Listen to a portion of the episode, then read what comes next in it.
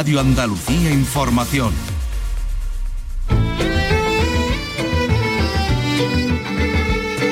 En RAI, Andalucía es cultura. Con Vicky Román. Saludos en esta tarde de celebraciones porque celebramos hoy el Día Mundial de la Ópera con actividades en los coliseos operísticos de todo el mundo y también celebramos el 140 cumpleaños de Pablo Picasso con muchas actividades, sobre todo en su tierra, en su ciudad, en Málaga, como enseguida también os vamos a, a contar. En un día en el que comienza además una nueva edición del Granada Noir, ese festival en el que se aborda el género negro desde las más variadas disciplinas, del cine a la literatura, pasando por el cómic.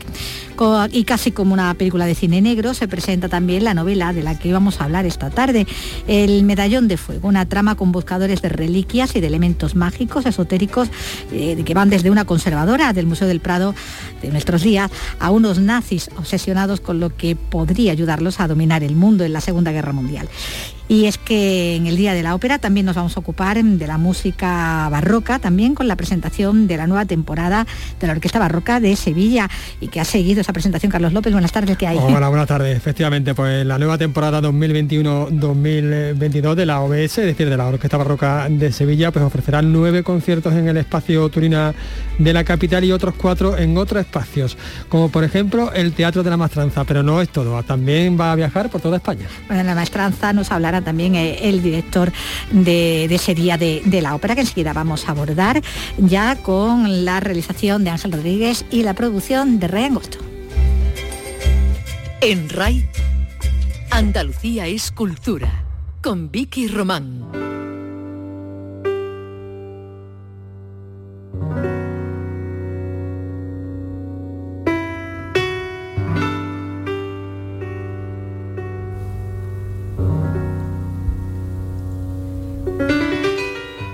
Empezamos con la celebración, como decíamos, de ese 140 cumpleaños, 140 aniversario del nacimiento de, de Picasso. Por tal motivo se celebran estos días diversas actividades eh, en Málaga, entre ellas unas jornadas de puertas abiertas en su casa natal, unas visitas guiadas también a una exposición sobre Picasso y los libros o el estreno de una nueva muestra sobre el artista malagueño y el también pintor y sobrino de, de Picasso, Vilato. Tiene todos los detalles de esta celebración de esta efemérides, Eduardo Ramos.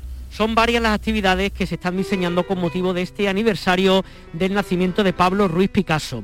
Además de la exposición que se clausura en esta jornada sobre Picasso y los libros, mañana se va a inaugurar la gran apuesta de la Casa Natal para las próximas semanas, una exposición temporal sobre el pintor malagueño y también sobre el pintor y sobrino Juan Vilató. Escuchamos a Mario Virgilio, coordinador de las actividades del Octubre Picasiano. Visitas guiadas, tanto a la Casa Natal como a la sala de exposiciones. Empezamos a montar una nueva exposición dedicada también a un aniversario, porque se cumplen 100 años de, del nacimiento de Jaime Vilató, era el sobrino carnal de Pablo y era un gran pintor de la Escuela de París. Una casa natal que va recuperando afluencia tal y como había antes de la pandemia. En los tiempos anteriores a la pandemia teníamos entre 120.000 en un año flojo y 135.000 en el mejor año. ¿no? Vamos viendo esa alegría de que llegan los cruceros, los autobuses, ¿no? Las actividades se desarrollarán también durante el próximo mes de noviembre.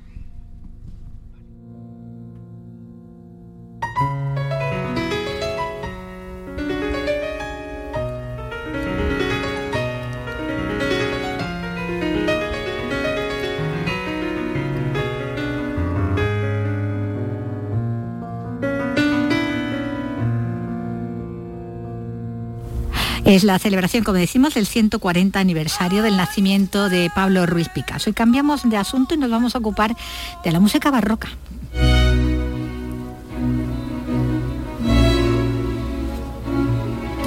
Porque como hemos dicho, se ha presentado hoy la nueva temporada de la Orquesta Barroca de Sevilla, la OBS.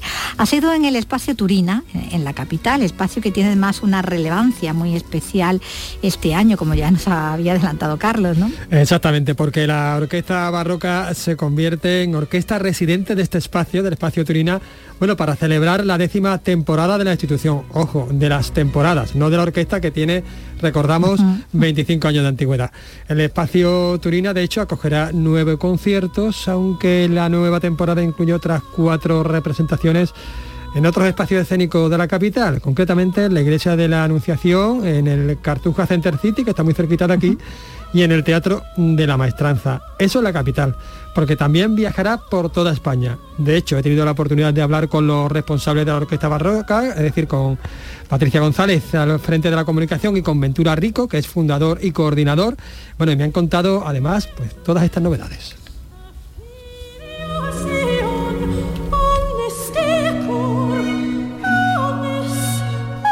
Aquí me encuentro en el espacio Turina de Sevilla junto a los responsables de la Orquesta Barroca de Sevilla, Ventura Rico y Patricia González. Hola, buenas tardes a ambos. Buenas tardes. Buenas tardes. Disculpad por este atraco. Bueno, Ventura, empezamos por, ti. Eh, ¿Qué se puede resaltar de esta nueva temporada? Pues primero lo que hemos reseñado, que cumplimos 10 años como temporada. Eh, es decir, ¿qué significa eso? Que hace 10 años encontramos una fórmula para que en lugar de iniciativas dispersas de la Junta por un lado, el Ayuntamiento por otro, Diputación por otro, se pusiera todo en la misma caja y eso se hiciera, de eso se hiciera una programación secuenciada, coherente, con contenidos variados y mm, ahí dimos un gran paso adelante. Cumplimos 10 años y además ahora con el proyecto de ser orquesta residente en el espacio Turina, que significa una voluntad de ir cerrando lazos, estrechando lazos y de, mm, tener aquí nuestra casa. Y eh, mm, por nuestra parte, llevar el nombre de, de, nuestra ciudad, que hacemos siempre porque lo llevamos en nuestro nombre, pero llevar el nombre de este espacio también allá donde vayamos a tocar y presentar que este es un teatro que organiza 150 conciertos al año y que además tiene una orquesta.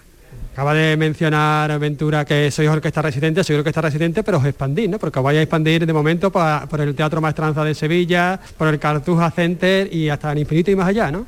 Bueno, esa sería un poco la idea. Nosotros tenemos el corazón puesto en Sevilla, es donde nació la orquesta y donde desarrollamos nuestra temporada.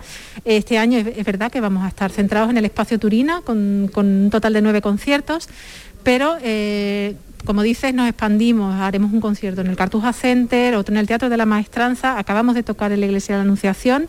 Y bueno, volveremos al Espacio Turina fuera de temporada con, la programación del Festival de Música Antigua. Y por supuesto, pues tenemos una serie de conciertos, eh, tanto en España, vamos a, tenemos una gira ahora mismo con los conciertos de Brandenburgo, que también tocaremos en Sevilla, y saldremos también al Festival de Potsdam en Alemania. Eh, vamos, visitaremos Madrid en dos ocasiones, el Auditorio Nacional y un Festival de Música Antigua de Madrid. Estaremos en Barcelona, en Palma de Mallorca, en Zaragoza, en San Sebastián. Es decir, tendremos una proyección nacional y un poquito internacional que creo que es positiva para la imagen de Sevilla eh, en una vertiente donde no es muy conocida, que es como productora de eventos culturales de calidad. Y además este año también prestáis muchísima importancia a las nuevas generaciones. Sí, sí, sí. Eh, hay un concierto con Irene González, que es una jovencísima clavecinista sevillana, que ha ganado dos concursos internacionales, que es una maravilla. Va a venir como solista, no ya como joven solista, sino como solista sin ningún adjetivo, eh, y hacer un programa estupendo. Y creo que es una persona que en los próximos años nos va a llenar de orgullo a todos los sevillanos, eh, ver cómo se desarrolla su carrera y cómo va a ser una persona internacionalmente conocida y luego pues tenemos proyectos pedagógicos de una joven orquesta que hace muchos años que nosotros ya eh, mantenemos y es una actividad paralela a nuestra, es con chavales entre 10 y 16 años más o menos eh, que bueno que se forman haciendo eh, el trabajo que hacemos los mayores, o sea, que aprenden haciendo el oficio, Y, y, bueno, pues tiene un concierto también, acaban de dar otro, y bueno, hacemos una actividad también con institutos que para mí es de especial relevancia el, proyecto que hacemos con el Instituto Macarena, eh, de la mano de los profesores eh, Teresa Fernández y Manuel Iruela, que es un proyecto eh, donde se unen textos de la Eneida de Virgilio, que serán recitados en latín por esos, por esos chavales, mm, con vestuario y escenificación, con la ópera Dido y Eneas de Parcel, que está basada precisamente en la Eneida. Entonces, es un espectáculo muy interesante que se hará en el CICUS, patrocinado por la Universidad de Sevilla, en el seno de una exposición maravillosa sobre el libro que están preparando y que mm, es bueno, una aportación también nuestra a, eh, esa formación de, chavales. Es espectacular ver el, eh, que saber que están ensayando con muchísimo entusiasmo y que los jóvenes se pueden entusiasmar todavía hoy en día con con, esas cosas.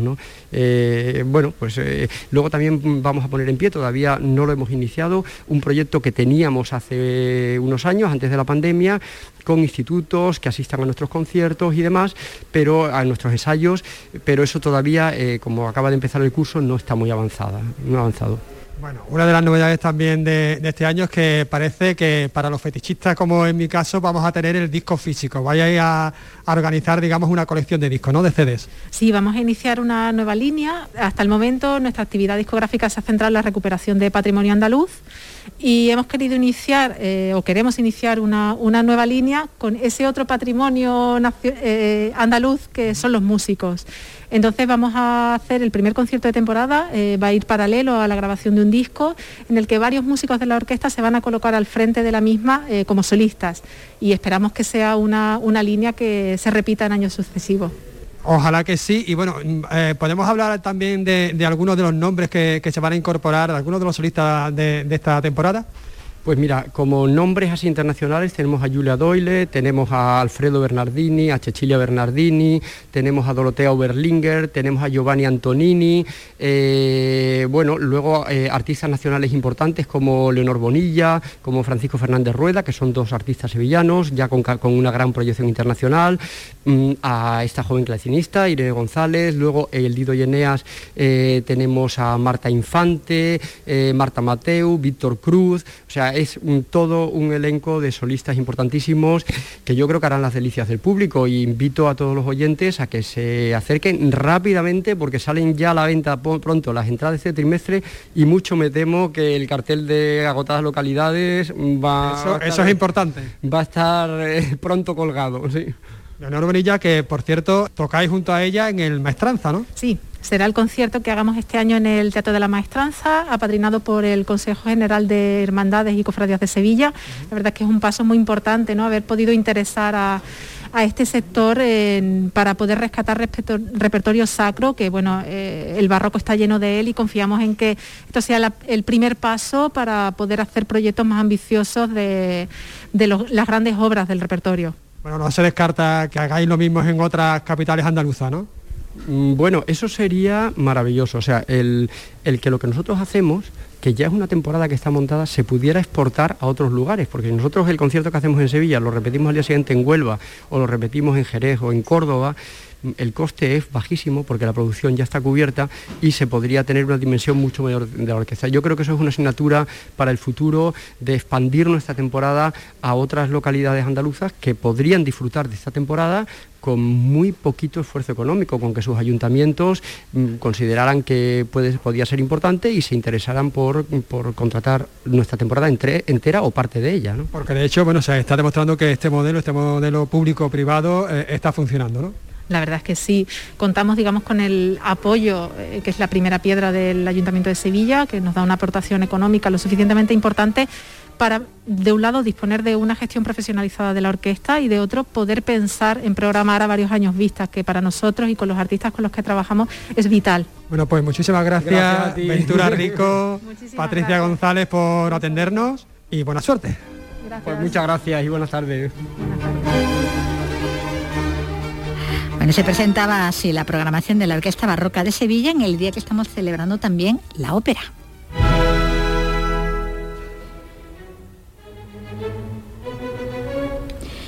Día Mundial de la Ópera, que nos lleva también pues, a conocer qué actividades se van a llevar a cabo, por ejemplo, en el Teatro de la Maestranza, uno de los templos de, la ópera en Andalucía, y además es una ciudad que ha servido de escenario y que está además citada en multitud de libretos de, de ópera más de los que nosotros podamos imaginar. Pues con el director del Teatro de la Maestranza, con Javier Menéndez, ha hablado nuestra compañera Isabel Campos. Bueno, nosotros precisamente hoy no teníamos actividad en nuestra programación y entonces lo que hemos hecho, bueno, fue en torno a, a, varias actividades que tenemos por delante y algunas de las que ya han pasado, pues trabajar sobre todo con, jóvenes audiencias y lo que sí haremos hoy es un pequeño recital de jóvenes talentos en la azotea del teatro, ¿no? Para retransmitir en directo y todo lo utilizaremos un poco en nuestras, en nuestras redes sociales, en nuestra página web, cumpliendo un poco con el, eh, con el lema del Día Mundial de la Ópera que tiene que ver con el renacer, ¿no? Después de estos tiempos tan oscuros que hemos sufrido el año pasado. Lo que tiene que ver con, con jóvenes audiencias, pues hemos trabajado mucho con colegios que han venido al ensayo general de Madame Butterfly, que fue el primer título de la temporada, y también con colegios que van, que están trabajando eh, sobre la Cenicienta de Paulín Biardot, que se podrá ver en el teatro en el próximo mes de diciembre, ¿no? Y están trabajando sobre materiales reciclados, sobre temas de sostenibilidad, sobre bueno, pues sobre la creatividad, lo que les ha a ellos em, generado el, hecho de haber venido a un ensayo y qué impresiones de esa cosa, de cómo lo plasman en vídeos, cómo plasman, tenemos hasta un rap creado, cartelería, tenemos un montón de, de, cosas que han, que han elaborado los, los niños en los colegios y un poco va a ser todo eso el material que vamos a utilizar hoy con motivo del Día Mundial de la Ópera. Ajá. Y ese material es el que se va a poder eh, ver, ¿no? En esas retransmisiones de las que usted habla. Efectivamente, nosotros lo publicaremos en nuestras redes y le daremos toda la repercusión posible porque además nos estamos encontrando con trabajos verdaderamente de una creatividad apabullante, ¿no? Y eso demuestra que el arte tiene una capacidad de influencia importantísima en nuestros jóvenes. Eso le, iba a preguntar, ¿le ha sorprendido mucho la respuesta que han dado, que están dando eh, en estas actividades los escolares sevillanos ante la ópera? Me sorprende, mm, a ver, yo creo que, los niños tienen una capacidad creativa tremenda, ¿no? Lo que, lo que sorprende es verdaderamente ese empuje que les genera una obra como puede ser, por ejemplo, Madame Butterfly, ¿no? Haber venido aquí a ver un, ensayo general de un drama y una tragedia tan tremenda como esta y, bueno, pues tenemos propuestas de cómo debería determinar la ópera, ¿no? Por ejemplo. son, cosas muy, muy, muy originales y muy, muy ingeniosas, la verdad que es especialmente bonito y atractivo ver cómo como, los críos, cómo les despierta el espíritu crítico, el espíritu creativo y eso es, eso es maravilloso. Eh, sí, además de que, bueno, además de todas estas actividades que está siempre realizando el teatro, eh, mm, tenemos que además recordar, creo, ¿no?, que es que Sevilla, el nombre de Sevilla está presente en muchas óperas, ¿no? Creo que en más de en más de 100 de ellas, ¿no? Esto también. Más de 100, en más de 150, bueno, es que nadie se pone ni de acuerdo, porque a, veces hablan de más de 100, otras de más de 200, lo que es verdad es que está presente en muchísimos de los libretos que inspiraron a tantísimos compositores y bueno, y, lo que está claro es que está en muchísimas de las óperas más, más representadas y más famosas ahora mismo de, la historia de la ópera, como puede ser Fidelio de Beethoven, que es la única ópera de Beethoven, las, bodas de Fígaro de, de, Mozart o el Don Giovanni de Mozart, Don Juanes, hay un montón de Don Giovanni de tantísimos compositores, el Barbero de Sevilla de, de Rossini, la Carmen de Bizet, ¿no? tantísimas óperas que son referencia del repertorio internacional están ambientadas en Sevilla, sí.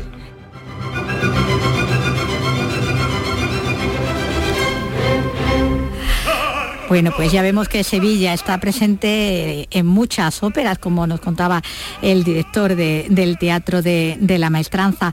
Solo hay que ver, por ejemplo, el caso de, bueno, de la Carmen, ¿no? De, de Bizet.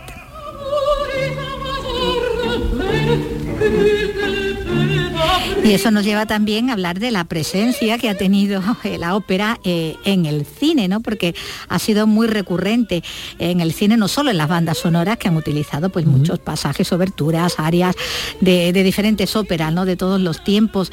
También como tema en sí mismo, ¿no? Hay adaptaciones de, ópera al cine, también, además de muchas de Carmen, recordamos una Complacido Domingo, de Tosca, de Madame Butterfly, de La Traviata. También están los, los biopics, esas biografías, ¿no?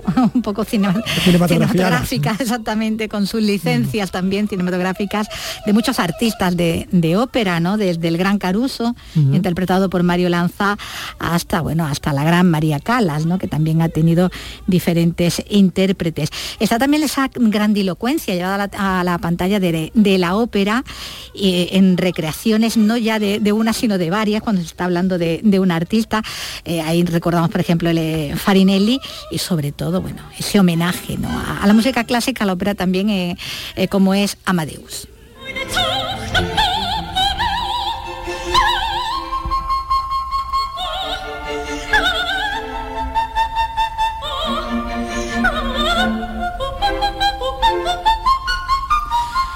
Y está también la ópera, momentos operísticos que se introducen en una trama, ¿no? Y que, tiene, son momentos que quedan ahí eh, fijados en la memoria del espectador. Ese momento en que él suena una parte de la Noche de Fígaro en cadena perpetua, cuando la pone por la megafonía el personaje de Tim Robbins para que la escuchen en todo el patio, lo que le devuelve la dignidad ¿no? y la humanidad a, los reclusos. le cuesta caro, le cuesta caro, también le cuesta caro.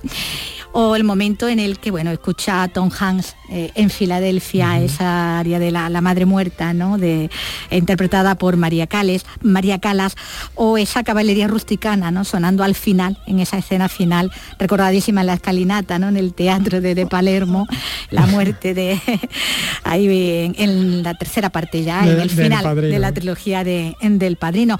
O el Nessun Dorma, ese que nadie duerma, bueno, que se ha interpretado en tantísimas eh, películas y que cerraba. El momento romántico, por ejemplo, del amor tiene dos caras también. Pero nosotros nos vamos a quedar con momentos como más cómicos, ¿no? Le vamos a quitar un poco solemnidad a, la ópera, vamos a recordarla, por ejemplo, mm, a través de los ojos y de, bueno, y de las meteduras y la cantidad de gamberradas que hacían los hermanos más en una noche en la ópera.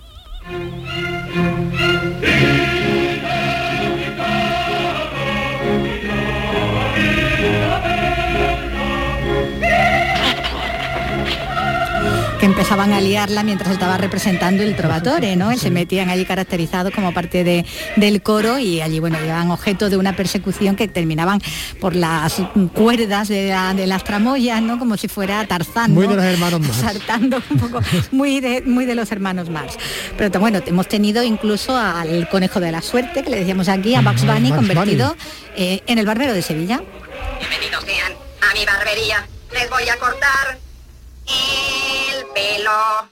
Y señor, quieto. ¿A dónde va usted? No ve que aquí es y usted seguirá. Venga acá, feliz. Bueno, ahí al pobre Elmer, aquel cazador al que somete, bueno, a, la tortura de, su barbería, el viejo Elmer. Y bueno, y cerrando, ¿no? Este, este recuerdo de la ópera en el cine, pero en clave también decíamos de comedia, aunque más bien tragicomedia, el caso real, ¿no? De esa señora archimillonaria que con sus veleidades de cantante de ópera, pero sin ninguna de las dotes para dedicarse a ello, y que era Florence Foster Jenkins, interpretada por una inmensa Meryl Streep.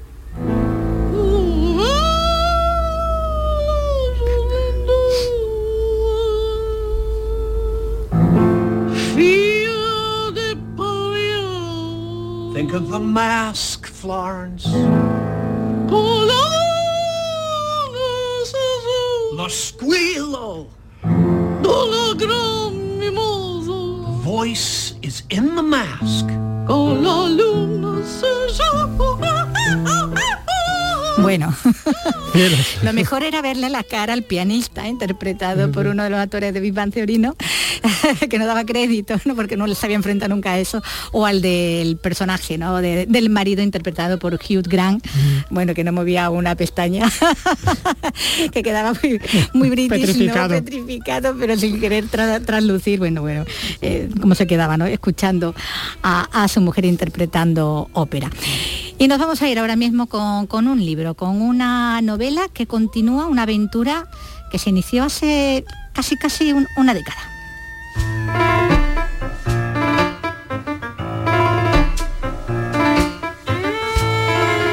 A la escritora madrileña Carla Montero, muchos la recordarán por la exitosa novela La tabla esmeralda, publicada hace ya casi una década y seguida por más de 100.000 lectores. Una trama de búsqueda de un cuadro al que atribuían conexiones con un elemento esotérico, en la que se veían inmersos unos protagonistas que ahora regresan de la mano de la autora en busca esta vez del el medallón de fuego.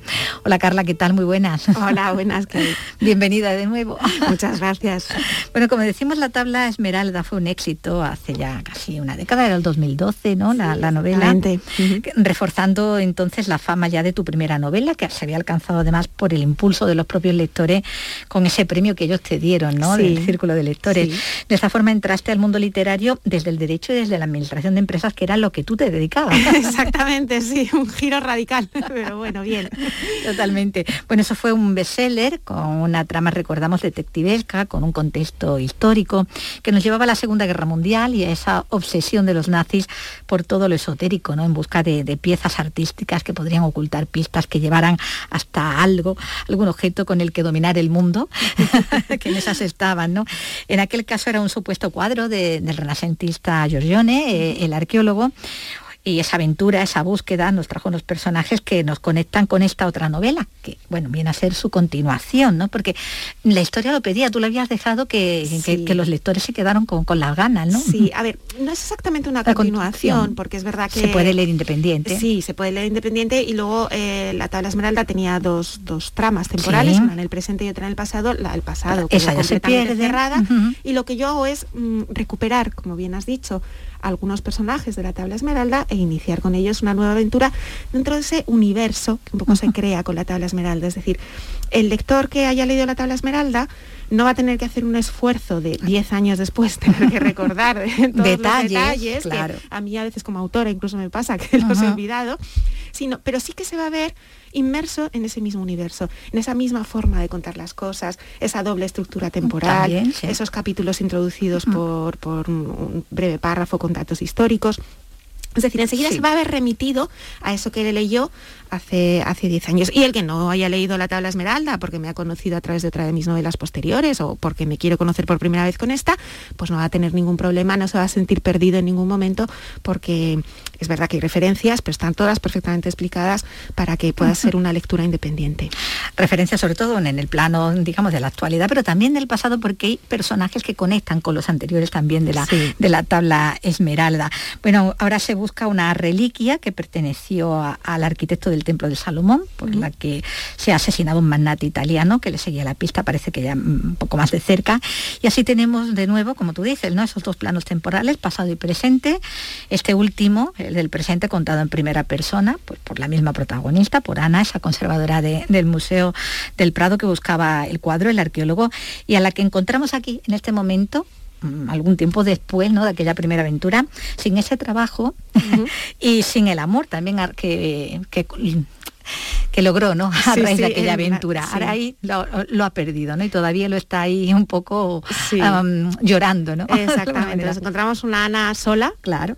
Sí, como bien dices, sin trabajo, sin, sin lazos eh, sentimentales. se ha mudado. Exactamente. Y un poco perdida y le parece que le llega en el momento justo una llamada de alguien que conoció en, durante la búsqueda del astrólogo con la tabla esmeralda. Y, y bueno, pues proponiéndole esa nueva aventura como decía, eh, de buscar el, medallón que da título a la novela.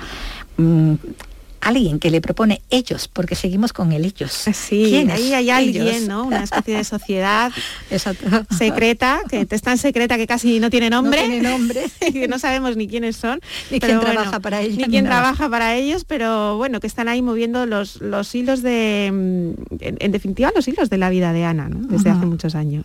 Bueno, son unos años después, ¿no? Los que lo que vemos son circunstancias personales han cambiado, ella misma también lo ha hecho. Eh, ya no es la niña como acomodada, quejica y cobarde, como le recuerda a su mejor amigo, Teo, que además es el que siempre pone más humor, ¿no? Por su punto frívolo, ¿no? Sobre, sobre la vida. Aquí ya es más una chica de acción, aunque vemos que, bueno, que mete la pata alguna vez y, y no las ve venir. La mayoría de las veces no las ve venir. bueno, porque realmente ella... De eso se queja ella misma. Claro, ella misma se queja de que se encuentra en un entorno que no es el suyo. Ella es conservadora. del museo, claro. Ella sería de, biblioteca, Exacto, de biblioteca, de puertas para adentro. Y de repente las circunstancias le obligan a ser pues prácticamente una Lara Croft, ¿no? Un personaje aventurero, eh, echado para adelante, sin ningún tipo de miedos, eh, arriesgado y, no encaja con su personalidad. Aunque es verdad que es un personaje que ha madurado. Eso, eso desde la novela anterior había lectores que pedían eso, ¿no? Que pedían que pedían resolutiva, ¿no? Yo creo que al final es lo bonito, ¿no? A mí me pasa como autora y yo creo que a los lectores al otro lado también les pasa el ver cómo los personajes crecen en, sus manos. coges un personaje que es de una manera y cómo las circunstancias por las que pasa eh, su, entorno vital le hace ir cambiando, le hace ir madurando y esto es muy patente en el caso de Ana. En este, en este nuevo libro es una es una mujer pues eso, más, más serena, más, más, madura, en definitiva, que afronta las cosas de otra manera, que ella ah, tiene una experiencia vital que, bueno, la convierte en un personaje no distinto, pero, pero sí, es muy evolucionado con respecto al de la tabla esmeralda. Más reflexiva también, debe de todos los pros y los contras algunas cosas, se lo medita mucho, lo, y menos quejica, como dice. y menos quejica, ¿no? Eso se, queja menos, ¿no? Eso se lo recuerda el amigo. Bueno, la vamos a ver metida en una competición, porque es una competición por encontrar ese medallón de fuego, que además es una competición sin reglas y en la que tiene, bueno, como adversarios a, bueno, a personas que son muy cercanas también Sí, sí, sí. Lo que sucede con el medallón de fuego es que es una reliquia que aparece y desaparece a lo largo de la historia, como el Guadiana, que tenemos aquí en Sevilla tan cerquita. Y, bueno, cada vez que aparece, eh, la cuestión es que, es que desata las ansias de, todos aquellos que van en busca de este tipo de, objetos y se inicia esa carrera, esa competición. ¿Qué pasa? Que normalmente quienes van en busca de este tipo de objetos pues no son organizaciones o personajes de todo lícito, con lo cual es un, es un juego sin reglas. Es el más fuerte, el más rápido y el que menos escrúpulos tiene es el, en principio el que llega al final de la meta. Y ella, que es al final es eso, es una chica normal, es una chica de puertas para adentro, se ve inmersa en este, en este follón. en esta pugna que hay de tantos intereses, porque bueno, están los que eh, quieren obtenerlo para, para los fines, eh, desde luego, oh, menos, eh, menos, bueno, menos, menos lícitos, sí. pero luego también están quienes mm, tratan de encontrarlo con el afán de protegerlo, ¿no? Porque es su misión, digamos, en la vida, ¿no? La de la, proteger esa reliquia, Exactamente. Se establece casi una competición entre buenos y malos donde a veces los límites no están tan claros. y los métodos. Y los métodos, eso es, lo que iba a decir a continuación. El problema es que el hecho de que tus, em, digamos que tu objetivo sea lícito, eh, no implica necesariamente que los métodos que, lo, que, usas para conseguirlo lo sean también. El fin no justifica los medios. Exactamente. que diríamos, bueno, eso en la parte de, la trama que se sucede en nuestros días, ¿no? Esa, esa competición en la que se inmersa, como decimos Ana, que es la, la narradora con esos competidores cercanos ahí están dos, dos parejas nada menos, pero en el paralelo vemos esa otra competición que hay que decíamos, ¿no? Por lograr esa reliquia en los años 40, durante la Segunda Guerra Mundial, eh, que va a hacer que los caminos de cuatro personajes se crucen de una forma determinante. Y ahí, bueno, pues hay desde un nazi psicópata y bastante drogadicto hasta una francotiradora soviética, niña de la guerra eh, española, un alemán que mira el espacio y un arquitecto español. Esos son los protagonistas de la trama, digamos, histórica, eh, con tanto más acción, aventura y pasión que la que se desarrolla en el presente, porque aquí hay, bueno, Sí, sí. En este caso, bueno, yo creo que son dos tramas bastante equilibradas, las dos con, muchísima acción, con muchísima pasión, con personajes muy potentes. Em, en el caso de la trama del pasado, eh, tiene el plus de que nos encontramos en un contexto histórico que a mí me parece fascinante. Eso te va a decir, te apasiona, ¿no? Y que realmente es, sí, sí, es que es único en la historia, ese Berlín de mayo de 1945, y insisto en lo de mayo, porque es un mes que, es, que, es, muy especial. Eh, es decir, sí, es el fin de la Segunda Guerra Mundial, Em, pero lo que ocurre es que los soviéticos acaban de entrar en la ciudad, pero todavía no han llegado el resto de los aliados. Entonces se dan unas eh, circunstancias muy particulares brutales, y apocalípticas, realmente, que el lector irá descubriendo a lo largo de la novela. Bueno, la historia nos va a llevar por la Segunda Guerra Mundial, como decimos, pero también por, por la Primera, por el asesinato de, de los Romanov, hasta el Renacimiento, incluso antes, con ese interés de los Medici en todo lo que rodeaba pues, las leyendas de la antigüedad, a partir de los hallazgos de, bueno, considera el primer arqueólogo ¿no? Eh, siríaco de, Ancona. Eh, el componente histórico mm, vuelve a ser muy importante en la novela, ¿no? Sí, sí, sí, es muy importante en todas las novelas, lo son, en mayor o en menor medida, las hay que son totalmente eh, de contexto histórico, las hay que como está mezclan dos, dos épocas, pero siempre, a mí siempre me gusta acudir a, al pasado para relatar mis historias. Lo cual exige pues un trabajo de documentación, suponemos que, ingente, es algo que, ya se ve que te entusiasma, porque tú lo dices, no eres historiadora, pero sí una aficionada muy, muy aficionada. Muy aficionada. Para me encanta. Es una de las eh, facetas de mi trabajo que más disfruto, el momento de la investigación, de la búsqueda, del recopilar esos datos, del cribar los que pueden ser interesantes para la historia, otros que, si los metes de forma forzada acaban aburriendo al lector, porque al final no podemos olvidar que es ah, ficción. claro, claro, no, hay puedes apabullar con datos, claro. Pero disfruto muchísimo y a nivel personal me enriquece muchísimo también. ¿Cómo, ha sido en este caso concreto ese trabajo ¿no? de documentación para, para esta novela? Bueno, ya venía vamos, tiene mucho adelantado sí, al final, con el tema de eh, que... Claro, la metodología que, yo utilizo es más o menos siempre la misma en todas las novelas, eh, lo único que varía es el tiempo que investigo. En este caso, bueno, siempre acudo a Internet como primera puerta de entrada y luego a raíz de ahí pues ya encuentras esa, ese libro, especializado que te quieres leer, ese especialista del tema de no sé qué universidad al que le puedes mandar un mail para hacer una serie de preguntas, una entrevista, ese archivo con fotografías o con filmaciones o con documentos, es decir, Internet es, como digo, es esa primera puerta que a mí luego me permite el acceso a fuentes más especializadas. Porque claro, está en la ficción, evidentemente, hay una trama de ficción, pero está ese, ese trasfondo histórico riguroso, ¿no? Y, de hecho, bueno, contrastado, ¿no? Por, por ti. Bueno, de nuevo los nazis vemos aquí que tienen mucho protagonismo, dan mucho juego en este tipo de historias, en esas búsquedas, bueno, a lo Indiana Jones, ¿no? Porque ya sabemos que había esa obsesión, bueno, que, es que había una unidad especializada y creada a, tal fin, ¿no? Dentro de, es que, del ejército. Mm. Hoy en día nos suena muy fantástico, quizá, ¿no? El, ¿Cómo es posible que todo un gobierno tuviese esa obsesión con, con, algo que es supuestamente mágico y ni mucho menos demostrado que es mágico? Y el caso es que así era. Es que, como bien dices, tenían eh, organizaciones especializadas, una de ellas era la NENERVE, donde eh, ponían en, eh, en, marcha estas búsquedas, estas em, expediciones arqueológicas, donde al final a ellos tenía como una doble vertiente. Por un lado les valía para justificar mm, todo lo que era su teoría sobre la supremacía de la raza aria y por otro lado, pues el expolio también. El expolio, el expolio se, canalizó a través de otras organizaciones, pero, también, pero también, eso era ya más a nivel hedonista, ¿no? Eran, eran grandes amantes del arte y les, querían crearse su propio museo. Pero en este caso sí que es verdad que buscaban esos objetos que ellos consideraban mágicos porque los encuadraban dentro de lo que llamaban las armas maravillosas, las Wunderwaffe, que les podrían ayudar a ganar la guerra. Y aunque suena, que verdaderamente parece que, es de novela fantástica, y el caso es que es, real, es histórico que no era ciencia ficción. No era ciencia ficción.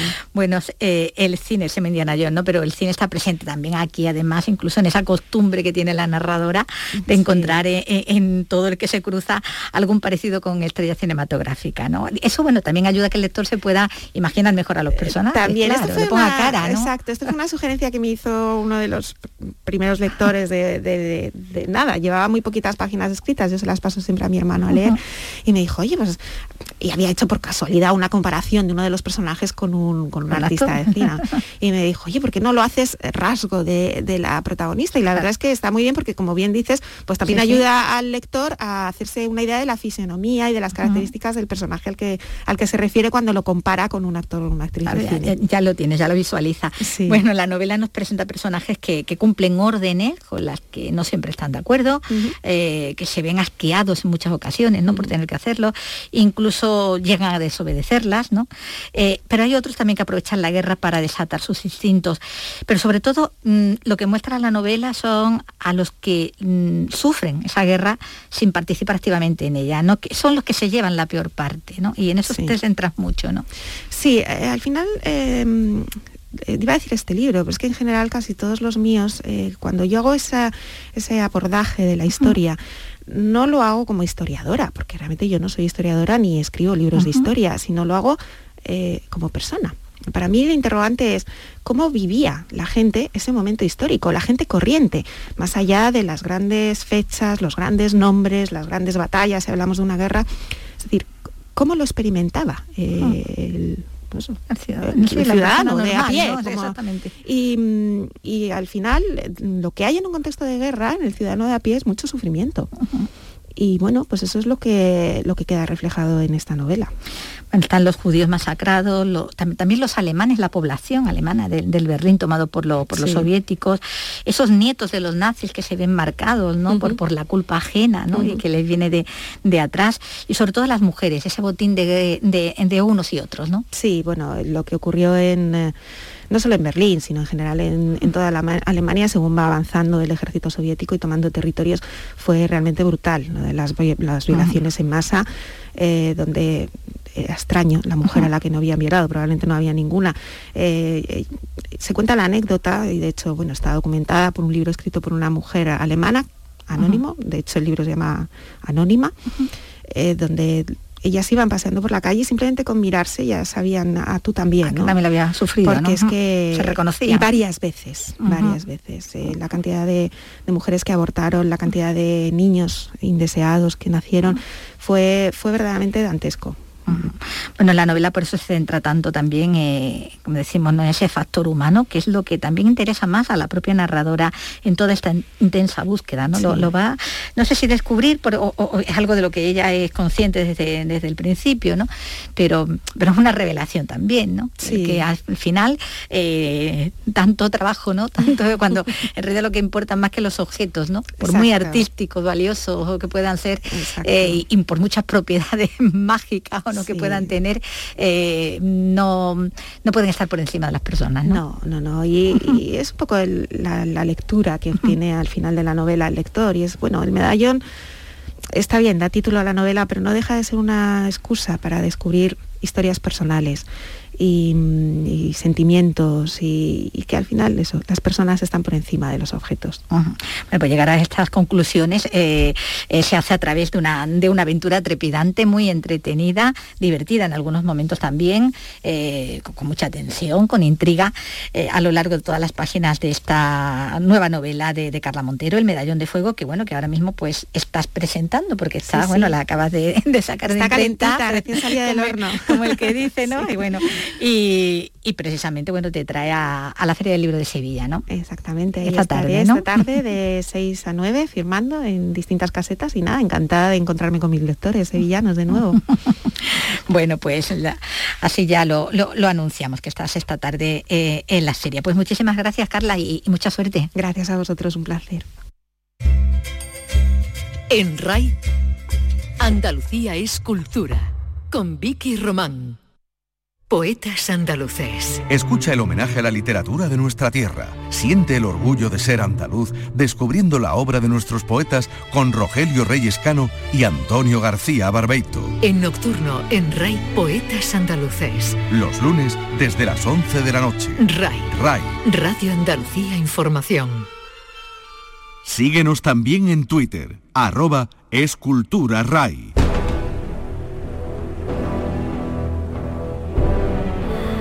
Hablábamos al inicio de que se celebra el Día Mundial de, la Ópera, también de que comienzan las actividades con motivo de celebrarse también el 140 aniversario del nacimiento de, Picasso eh, en Málaga y en Granada lo que comienza hoy es una nueva edición del Granada Noir, ese festival dedicado al género negro que hasta el 1 de noviembre nos va a ofrecer una programación muy variada que va de la literatura a la música, pasando por el teatro, el periodismo, la ilustración y hasta la gastronomía. Esta séptima edición se abre hoy mismo ya con la figura de Frankenstein como protagonista, como nos va a contar también desde allí de Granada Susana Escudero. El escritor Fernando Marías creó el proyecto Frankenstein Resuturado para celebrar el segundo centenario de la publicación de la novela y lo hizo a partir de una pregunta. ¿Cómo sería la criatura de Mary Shelley si hubiera vivido hasta hoy? 21 autores y 21 ilustradores respondieron a la cuestión con un relato y su correspondiente ilustración en un libro. Ahora se convierte en exposición a la que se le añaden también los nuevos formatos literarios tan pegados a la radio, los audiolibros. Jesús Lenz, organizador de Granada Noir. Queremos abrir haciendo una reivindicación de esos nuevos formatos de lectura que están cambiando mucho la forma de leer, ¿no? A través de las plataformas de audiolibros como Storytel, en las que se está haciendo una inversión muy grande esta tarde y mañana viene Fernando Marías, que es el impulsor de este proyecto, junto a Rosa Masip, van a hablar de, de, ambas cosas, ¿no? De estos nuevos formatos de lectura, cómo fue aunar a 21 escritores con 21 ilustradores. Con esta exposición, que se podrá ver en la Biblioteca Yal hasta el 9 de diciembre, se abre la séptima edición de Granada Noir. El evento traerá además el cómic Contrapaso de Teresa Valero, la novela Nunca sabes quién llama de Mar Moreno, la que fue presidenta del Parlamento, al flamante Premio Granada Noir 2021 el catalán Carlos Zanón o la presentación de una guía sobre la Granada Negra.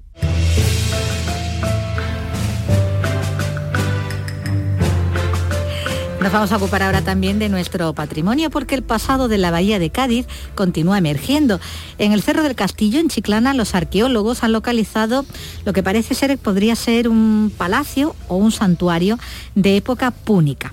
Tiene más detalles, Salud Botaro. Los sondeos en la nave donde se construirá el centro de visitantes han dejado al descubierto el muro de un edificio monumental que podría ser un palacio o un santuario y que seguiría la tipología de otros del Mediterráneo, según los estudios de elementos como sillares o cornisas. La arqueóloga Paloma Bueno. Es una cornisa de tipo gola egipcia eh, todo eso nos habla y, nos, nos, lleva a, pensar en edificios, como digo, del Mediterráneo, que son de época púnica, que han aparecido pues en, Sicilia, en, Cartago, y que desde luego son edificios de, importancia, ¿no?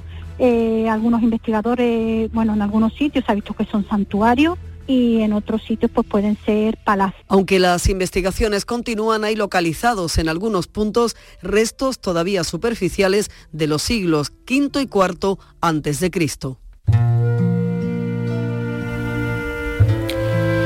Como ya hemos venido contando aquí, también eh, se está llevando a cabo ya la, fase final del rodaje de una película ah, sobre el poeta sevillano Luis Cernuda. Luis Cernuda, el habitante del olvido, se estaba rodando en, en Sevilla los últimos días. También se ha rodado en Granada esta película documental que dirige Adolfo Dufour, al que escuchamos con motivo de encontrarse rodando en Sevilla.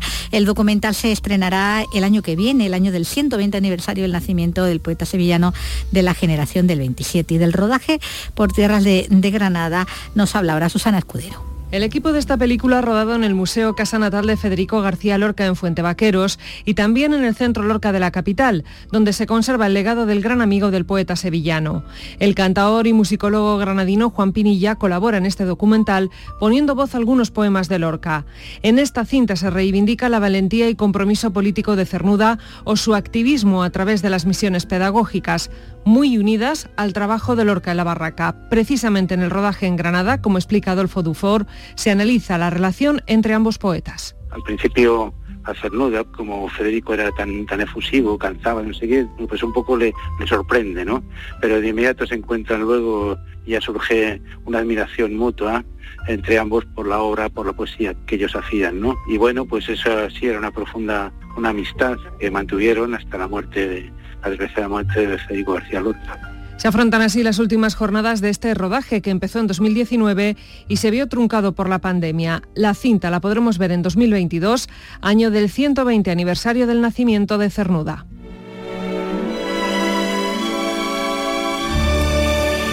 Y en el cine continuamos porque tenemos también esta noche cine clásico del que viene a hablarnos Paco Gómez Sayas porque tenemos película con el mito erótico del cine francés Bébé Brigitte Bardot en Y Dios creó la mujer.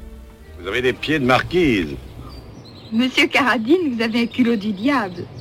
J'ai apporté la pomme. Quelle pomme? La tentation. Bueno, ahí teníamos a, a Brigitte Bardot saliendo detrás de las sábanas desnuda, ¿no? Como, como una Eva en, el paraíso, tentada por la, por la manzana que le ofrece el diablo. Cruz Junger, bueno, y aquí está Paco Gómez ¿qué tal Lola? Muy buena.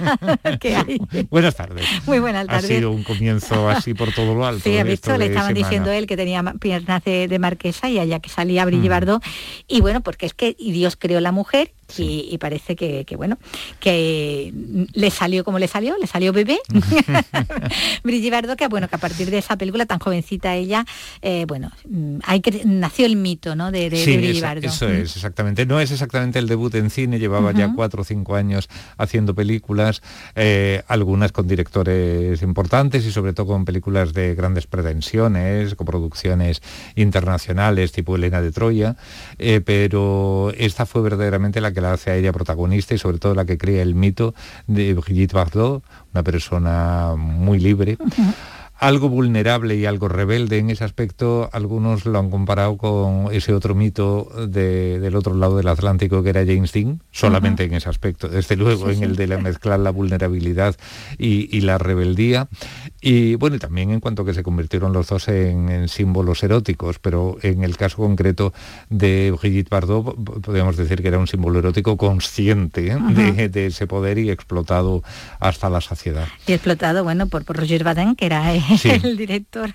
Era el director y el marido y la pareja de ella. De, ella Aunque, y además era una cosa que estaba planificado, llevaban ya como cuatro años de matrimonio Y, curiosamente después de hacer esta película eh, se, se rompió la pareja sentimental, pero no la pareja artística, porque siguieron colaborando. siguieron de vez en cuando haciendo alguna película juntos. Bueno, y está también Kurt Jürgens, que era el que era el que escuchábamos al principio, ¿no? Que es ese caballero rico que viene, bueno, prometiéndole todo, ¿no? La, todas las riquezas y ella definiéndose como devoradora de diamantes, ¿no? Mm. Antes le canta esa, esa cancioncilla eh, que bueno que representa eso, la, la, la prosperidad económica, si es ese el que elige mm.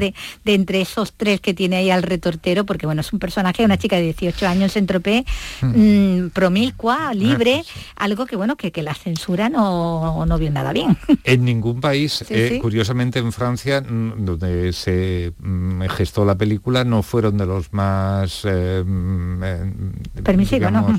No, no al contrario, de los que más problemas pusieron, pero por ejemplo en Estados Unidos hubo quien incluso estaba dispuesto a sobornar a, empresarios de cine con tal de que no la proyectaran la película, bueno, a sobornar, a pagar a los empresarios de cine con tal de que no la proyectaran. Y, hubo quien la llevó ante el Tribunal Supremo y el Tribunal Supremo eh, ratificó que el, derecho a la libertad de expresión y, eh, el de los ciudadanos a ver esta película pues eh, debía prevalecer sobre eso y el que quisiera verla y el que no pues que no la viera. Pero sí es verdad sí que crea una especie de mito erótico en aquella época además muy bien visto, muy bien visto por, por, por ejemplo, por intelectuales, por progresistas, por feministas. Yo no sé, yo creo que, con el tiempo la, lectura sería diferente, y, el feminismo en general se ha vuelto un poquito más mojigato. No, no, no, no le gusta. O sea, lo que, lo que se entendía hace... Como liberador ahora es como objeto, ¿no? Sí, exactamente. Cambia, cambia la... Que, en realidad la, tanto desnudo lo que contribuye es a potenciar la imagen de mujer objeto. Bueno, es la visión que ahora hay, no era la que había es que esta película tiene ya 65, 65 años. claro. Y hablamos de tanto desnudo, bueno, desnudo, insinuación de desnudo, porque ni siquiera tampoco el plano la muestra, ¿no? Ni mucho menos un desnudo integral, ¿no? No, no, no. Pero sí que es verdad que para el momento, ¿no? Y para la época que estamos hablando, estamos hablando de, una película del año 56, ni siquiera hemos entrado en los 60, ya más, más abierto, sí que era, sí que era avanzado y sobre todo ese tratamiento de la mujer, ¿no? De una chica joven mm, que vivía su, sexualidad en libertad, ¿no? Y además mm, eh, eligiendo Simón de Beauvoir, la, pensadora, la, eligió un poco como, como arquetipo, como prototipo de, como imagen ¿no? de, de, lo que podía ser la nueva mujer. Yo no me acuerdo si, si fue eh, su ensayo aquel del segundo sexo o algún artículo o algo, pero yo me acuerdo que, Simón de Beauvoir le pareció un hallazgo importantísimo para, para el cambio de mentalidad, para la nueva gente, las, nuevas generaciones ¿no? que, estaban viviendo, una manera nueva de, vivir la, la, sexualidad sobre todo, pero en general la vida, ¿no? una rebeldía, una libertad de la que generaciones anteriores carecían. Y ya te digo, fue muy celebrado. Luego, mm, no sé, luego ha habido otras lecturas de, este momento. Bueno, no hemos llegado al mayo del 68 todavía, pero bueno, ya mm, querías mm. apuntar Sí, quería apuntar que con esta película empieza unos días dedicados a cine clásico, como siempre en Andalucía Televisión, pero cine europeo, porque de alguna manera esto sirve de prólogo al Festival de Cine Europeo que comenzará en Sevilla el viernes de la semana que viene. Es decir, todos los días de esta semana y la mayoría de los de la semana eh, próxima vamos a tener cine europeo.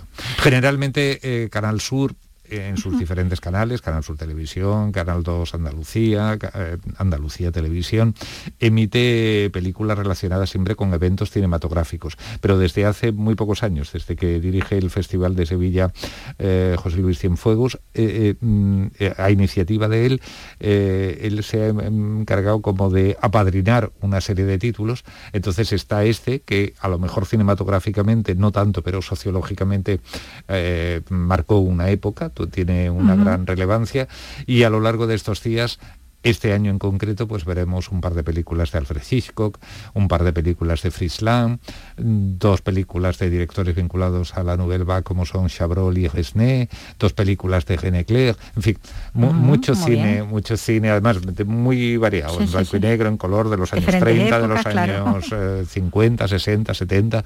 y que dan una visión también más completa ¿no? y variada de Europa, ¿no? del continente y de bueno del cine europeo en general.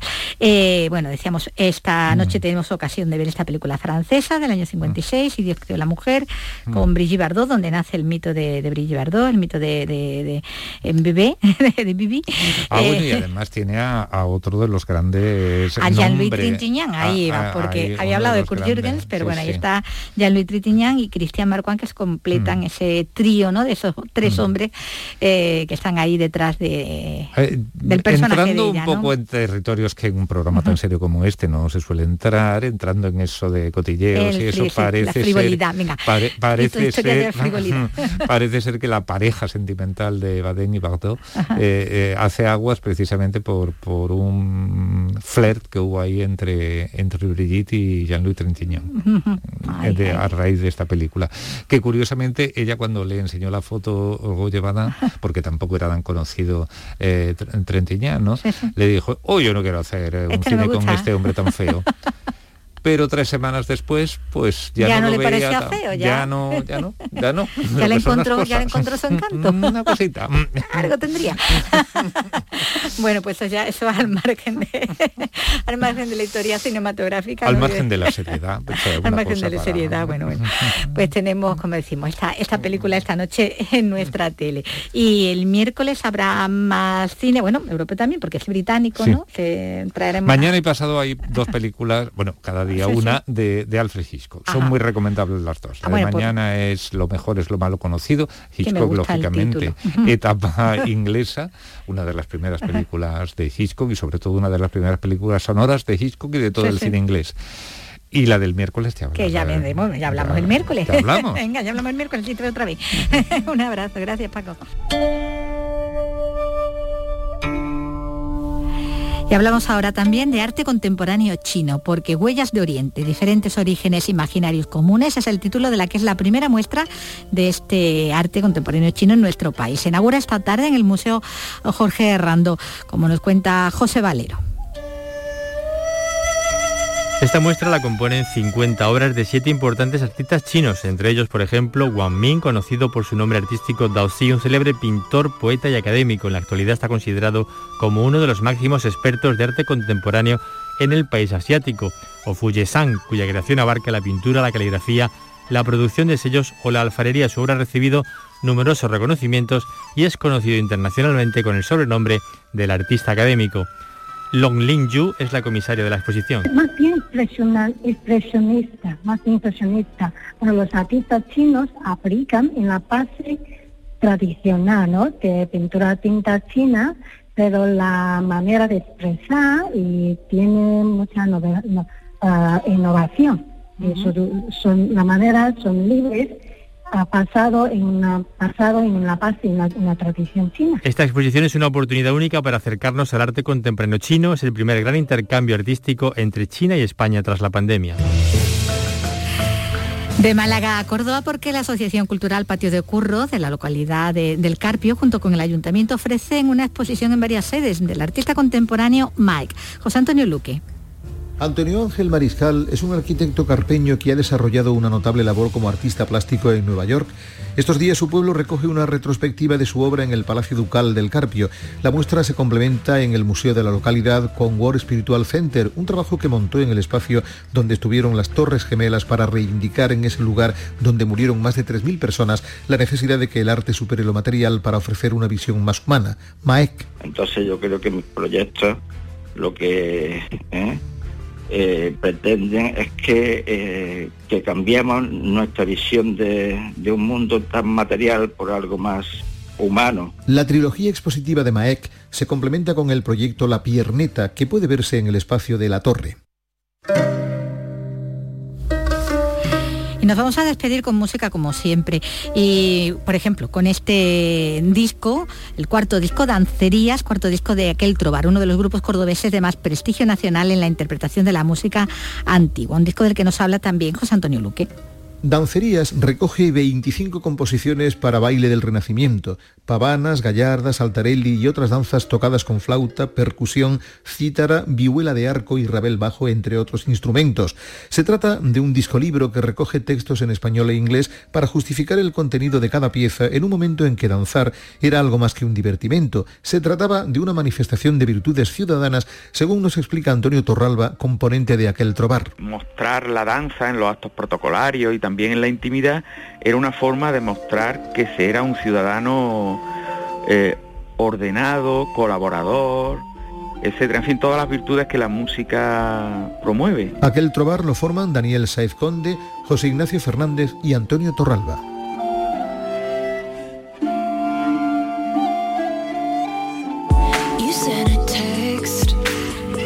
La música con la que acabamos es esta otra, es la de la cantante, bueno, cantante, compositora, actriz, empresaria y modelo estadounidense Katy Perry, que hoy cumple 37 años. 37 añitos hace que nació en Santa Bárbara, en California. Esta intérprete que saltó a la fama en el 2008 y que ahí sigue, en la cresta de la hora, Katy Perry, pues celebrando cumpleaños.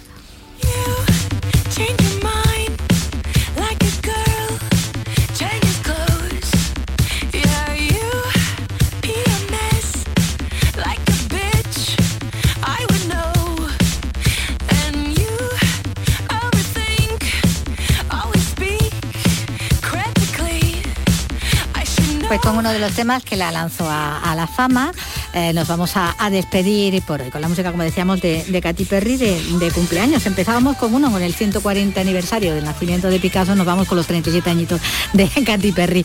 Volvemos mañana.